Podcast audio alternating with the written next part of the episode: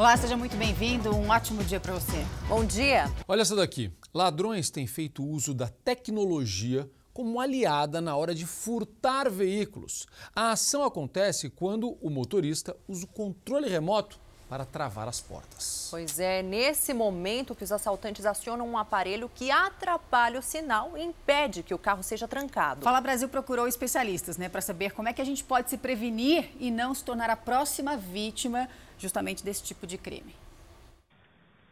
A sofisticação do ladrão que age como hacker é espantosa.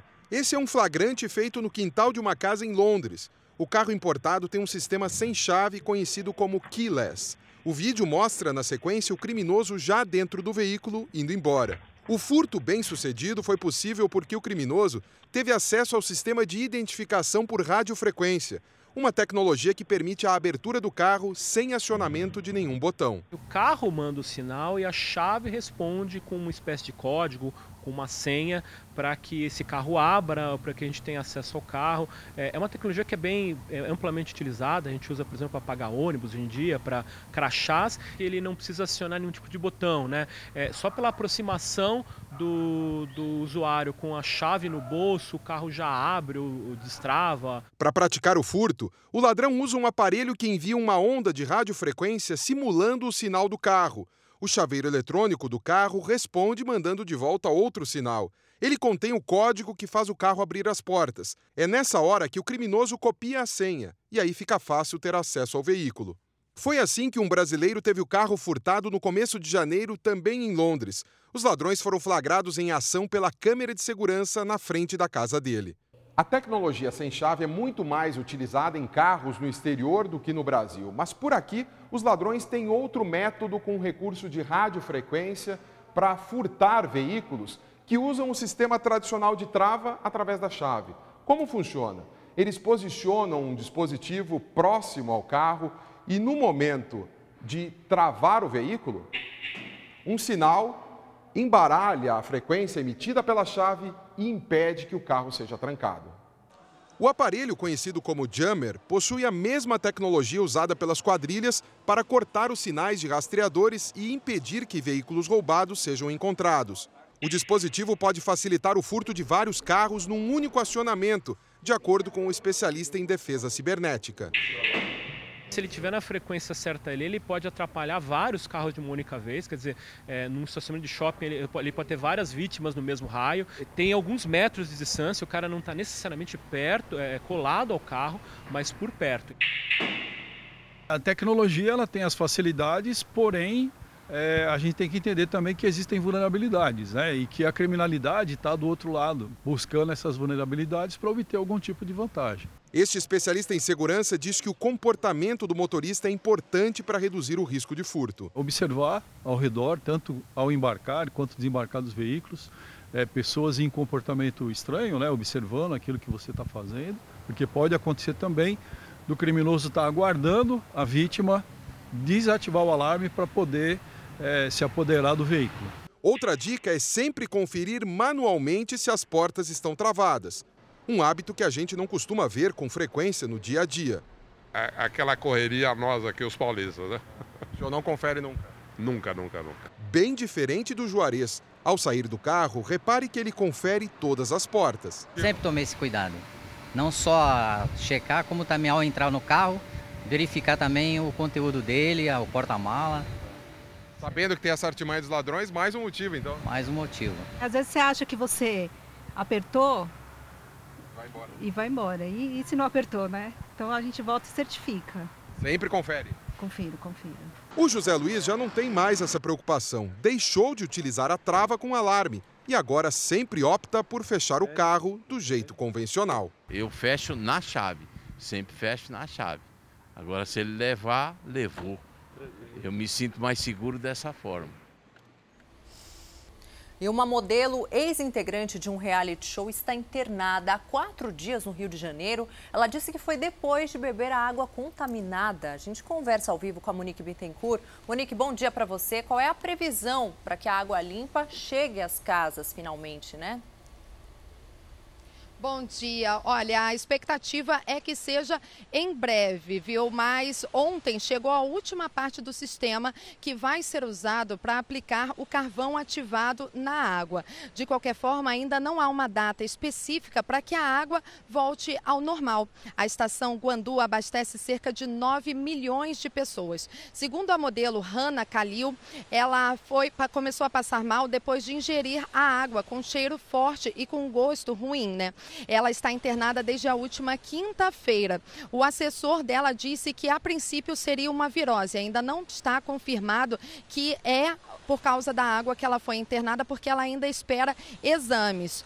O resultado deve sair em breve. Nós entramos em contato com a equipe da modelo, mas ainda não tivemos retorno. A companhia estadual de abastecimento garante que beber essa água não faz mal à saúde. Zucatelli. Uhum. É, mas quem vai querer beber essa água, né?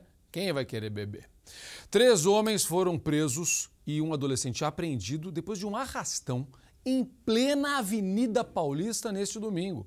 Quem está na delegacia que cuida do caso e tem mais informações ao vivo para a gente é a repórter Maria Carolina Paz. Maria Carolina, bom dia. Os suspeitos já foram reconhecidos pelas vítimas?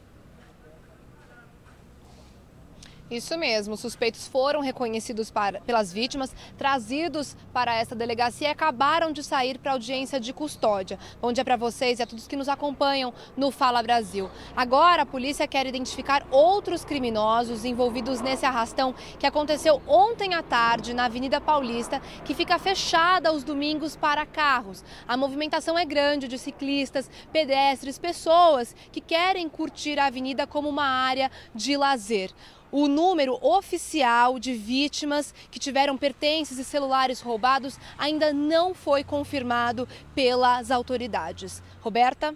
Obrigada, Maria Carolina. E olha que, que ousadia. Os criminosos invadiram um pátio do Detran na madrugada de hoje para roubar motocicletas na Grande São Paulo. Quem tem essas informações para a gente ao vivo é o Marcos Leandro, né, Marcos? Bom dia para você. E os criminosos ainda fizeram um refém, né?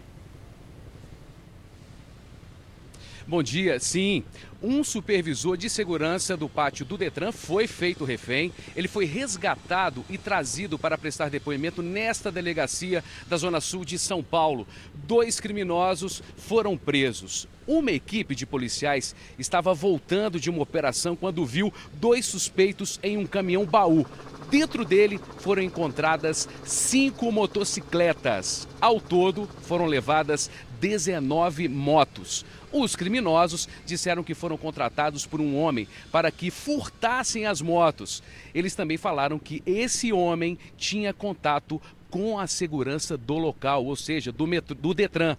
A polícia agora vai investigar se o funcionário encontrado no pátio tem algum envolvimento envolvimento com os ladrões. Os dois homens presos têm antecedentes criminais por roubo. Outros dois suspeitos que estavam no pátio do Detran conseguiram fugir. O caso aconteceu na rodovia Anchieta, em São Bernardo do Campo, na Grande São Paulo. Larissa. E dois brasileiros e dois venezuelanos foram presos no Aeroporto Internacional de Belém depois de engolir drogas. Flávia Araújo, bom dia. Para onde eles estavam tentando embarcar? Olá, bom dia, bom dia a todos. Os suspeitos seguiam viagem para Cayena, na Guiana Francesa. Eles embarcaram em São Paulo, mas foram descobertos durante uma escala aqui em Belém. O raio-x detectou a presença da droga no estômago dos quatro homens. E ao serem descobertos, eles tiveram que ser levados para o hospital porque cada um engoliu mais de 100 cápsulas de cocaína. Essa informação foi passada pela equipe médica, mas assim que tiverem alta, todos vão prestar depoimento e devem ficar presos. Larissa? E foi enterrado neste domingo o corpo da mulher que pulou de um ônibus em movimento. Isso aconteceu durante um assalto no Rio de Janeiro. Outras quatro passageiras ficaram feridas. Elaine estava inconsolável. Ela afirma que perdeu muito mais do que uma vizinha ou amiga. Ai, gente, você não sabe como ela vai fazer falta. Ela não era minha mãe, ela era minha mãe, ela era minha tia, ela era tudo.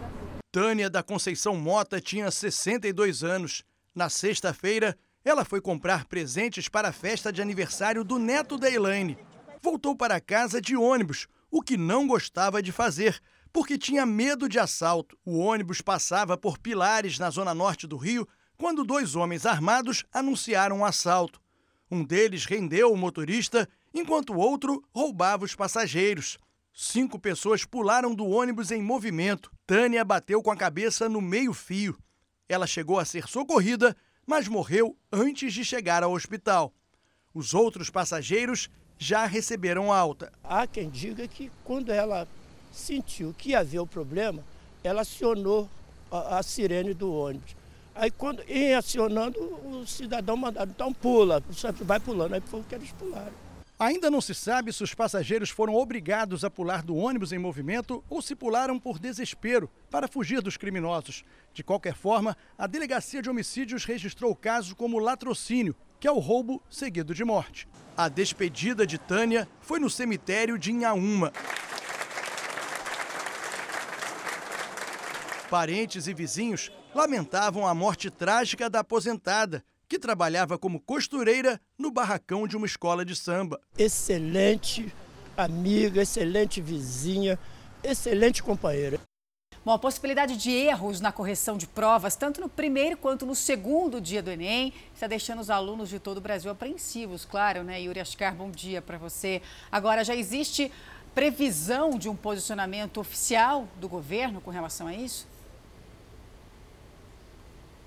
É hoje, Roberta. Bom dia para você. O Ministério da Educação ficou de divulgar ainda hoje uma conclusão sobre todas as possíveis falhas nas correções das provas do Enem aplicadas nos dias 3 e 10 de novembro do ano passado. No final de semana, o ministro da Educação, Abraham Weintraub, havia falado em inconsistência no segundo dia do exame, mas o INEP, o instituto responsável pelo Enem, admitiu a possibilidade de falhas também no primeiro dia das provas. Ainda não temos informações oficiais, mas de acordo com o INEP, as falhas podem ter afetado perto de 9 mil alunos. O INEP ofereceu e-mail para que esses alunos que se sintam prejudicados possam tirar todas as dúvidas. Gerente de uma boate foi morto a tiros por um cliente na Grande São Paulo. Um bombeiro civil também acabou sendo baleado e um homem foi preso e confessou o crime. A versão dele é de que ele teria sido agredido na casa noturna, mas os seguranças contam uma história diferente. Já era quase fim de expediente para o gerente desta casa noturna em Mauá, na Grande São Paulo. Cleiton Quinto Freire tinha 31 anos e estava na frente da boate com mais dois funcionários. Foi nesse momento que ele foi atingido por um tiro no pescoço. Cleiton morreu no hospital. O autor do crime, segundo a polícia, é um cliente da casa noturna ele atirou de dentro de um carro e confessou o crime. Lindoilson Maciel de Carvalho, de 23 anos, ainda fez mais dois disparos. Um atingiu um braço de um bombeiro civil da boate e o outro o celular que estava na cintura de um segurança. O aparelho evitou um ferimento grave. Logo depois dos tiros, o suspeito fugiu. Lindo Wilson foi preso cerca de duas horas depois do homicídio no município vizinho de Ribeirão Pires e foi trazido aqui para a delegacia de Mauá. Segundo a Polícia Militar, ele tentou se esconder dentro de casa no momento da prisão. A arma usada no crime foi encontrada na casa de um amigo dele. É uma pistola 765 que possui registro Segundo a Polícia Militar, a arma foi furtada em setembro do ano passado em uma residência de Guarulhos, na região metropolitana da capital paulista, conforme as informações deste boletim de ocorrência. O amigo de Lindoilson, que estava com a arma, também foi preso. A polícia apura se ele dirigia este carro usado no crime. O dono desse outro veículo, visto na frente da casa noturna, também foi trazido para a delegacia para prestar esclarecimentos. É mais um amigo de Lindoilson. O advogado do suspeito não quis dar entrevista, mas disse que Lindoilson foi espancado depois que subiu em um palco da casa noturna, e foi isso que teria provocado a reação dele. Os seguranças contaram uma versão diferente. Disseram que a confusão começou na saída por causa de divergência no valor da conta e que Lindoilson estava bêbado e saiu fazendo ameaças. A Polícia Civil pediu imagens do circuito de segurança para esclarecer o que realmente aconteceu. A casa noturna divulgou uma nota de pesar pela morte do gerente. O local ficará fechado nos próximos dias devido ao luto. Você viu que chamou atenção também nessa história é o fato daquele segurança que foi salvo pelo celular na cintura. E não é a primeira vez que isso acontece, não. Olha aqui, em Rio Branco, no Acre, a polícia investiga uma chacina que deixou sete mortos e um ferido. O primeiro ataque foi em um bar, na zona rural. 15 homens armados desceram de uma caminhonete e começaram a atirar. Seis pessoas foram atingidas e morreram no local. As vítimas tinham entre 16 e 35 anos. Na fuga, os atiradores balearam outras duas pessoas. Uma morreu e outra foi internada em estado grave. No estado, já são 30 assassinatos só neste ano. Os milionários têm mais dinheiros que a metade da população mundial, foi o que concluiu um relatório de uma organização não governamental. A ONG aponta que a desigualdade no mundo aumentou na última década e está ligada também à questão de gênero. Para se ter uma dimensão, o estudo aponta que os cerca de 2.100 milionários têm mais riqueza acumulada que 4 bilhões e 600 milhões de pessoas. E que os 22 homens mais ricos do mundo têm mais dinheiro do que todas as mulheres da África. Entre os mais ricos está Giovanni Ferreiro. Ele é um dos herdeiros do mais famoso creme de avelã do mundo. O executivo é o homem mais rico da Itália. Hoje, a empresa é a segunda maior confeitaria do mundo. Em 2018, vendeu quase 12 bilhões de dólares em doces, o equivalente a quase 500 bilhões de reais. O estudo divulgado neste domingo vai entrar nas discussões sobre a desigualdade do Fórum Econômico Mundial de 2020, que começa hoje em Davos, na Suíça. Olha a história aqui. A Suzana Freitas é filha da cantora Kelly Key e do Latino. Ela revelou numa rede social que já fez cirurgia plástica. Atualmente ela tem 19 anos. Bom, só que a Suzana não é a única, né? Cada vez mais os adolescentes, só que de 13 a 18 anos, procuram aí os consultórios em busca desse corpo ideal. Pois é, mas os médicos alertam, viu? Nem todas as operações são recomendadas para todas as idades. Se olhar no espelho e estar insatisfeito. Tiraria a barriga e mudaria o meu nariz também, que eu acho ele muito gordinho aqui embaixo. Eu faria uma rinoplastia bonita no meu nariz. Com apenas 19 anos, Suzana Freitas, filha dos cantores Kelly Key e Latino, revelou nas redes sociais que já passou por uma cirurgia plástica. Eu diminuí, tinha botado prótese, botei 380ml, tenho vontade de diminuir de novo e botar um tamanho menor. E essa tem sido a decisão de muitos adolescentes. Principalmente porque agora, com redes sociais, Instagram, YouTube, todo esse tipo de coisa, eles têm muito mais informação. Então, aquela informação de uma cirurgia plástica, de uma possível alteração corporal que ele só teria mais para frente, quando ele ficasse um pouco mais velho, ele já acaba tendo esse conhecimento quando ele é muito mais novo e, eventualmente, ele se identifica com alguém com uma queixa similar e ele acaba manifestando o desejo de ir ou não fazer uma cirurgia plástica para corrigir alguma queixa. O Brasil é o segundo país que mais faz cirurgias plásticas no mundo, atrás apenas dos Estados Unidos. E o procedimento mais comum é a colocação de próteses nos seios. Nos últimos anos, cerca de 5% das cirurgias foram feitas por jovens de 13 a 18 anos. Afinal, quais são os limites para realizar cirurgias plásticas na adolescência? A cirurgia plástica no na criança e no adolescente, eu acho que tem algumas regras, tá? Primeiro, é o quanto que aquele órgão que a gente vai trabalhar já está próximo do desenvolvimento final. Então, basicamente, para operar um adolescente, você tem que ter uma não só é, uma vontade do adolescente, você tem que ter também uma alteração que seja ou física, como exemplo da mama grande, ou que seja uma alteração que leve a uma queixa emocional. De acordo com o médico, em alguns casos, a cirurgia plástica pode sim ajudar a recuperar a autoestima do adolescente. Foi o que aconteceu com a Stephanie. Insatisfeita com a forma do nariz, ela recorreu à cirurgia aos 16 anos. A adolescente passou por uma rinoplastia, um procedimento para mudar o nariz e também melhorar a respiração. Ele me atrapalhava muito na estética, não gostava mesmo. Era alvo de brincadeirinhas, de ai, é, narigão. Na hora de dormir também, eu não respirava de um lado, então atrapalhava um monte. Na hora de esporte, para correr, a mãe da jovem deu todo o apoio. Como assim você não gosta do seu nariz? Você se ama. Como assim? E ela falou: Não, mãe, não, eu não estou feliz com o meu nariz. Eu falei: Parou, não precisa falar mais nada. Em um mês ela estava já é, fazendo a cirurgia. O cirurgião ressalta que é importante entender os reais motivos dos jovens antes de realizar qualquer procedimento. Você precisa ver se é uma queixa realmente que parte dele ou se é o meio, mais ou menos, que está influenciando e ele está indo um pouco por impulso. Então, é sempre descobrir se não é um impulso ou se é uma queixa que ele já tem e que já vem há algum tempo. Fala Brasil termina agora. Um ótimo dia para você. Você pode rever toda essa edição e muito mais no Play Plus.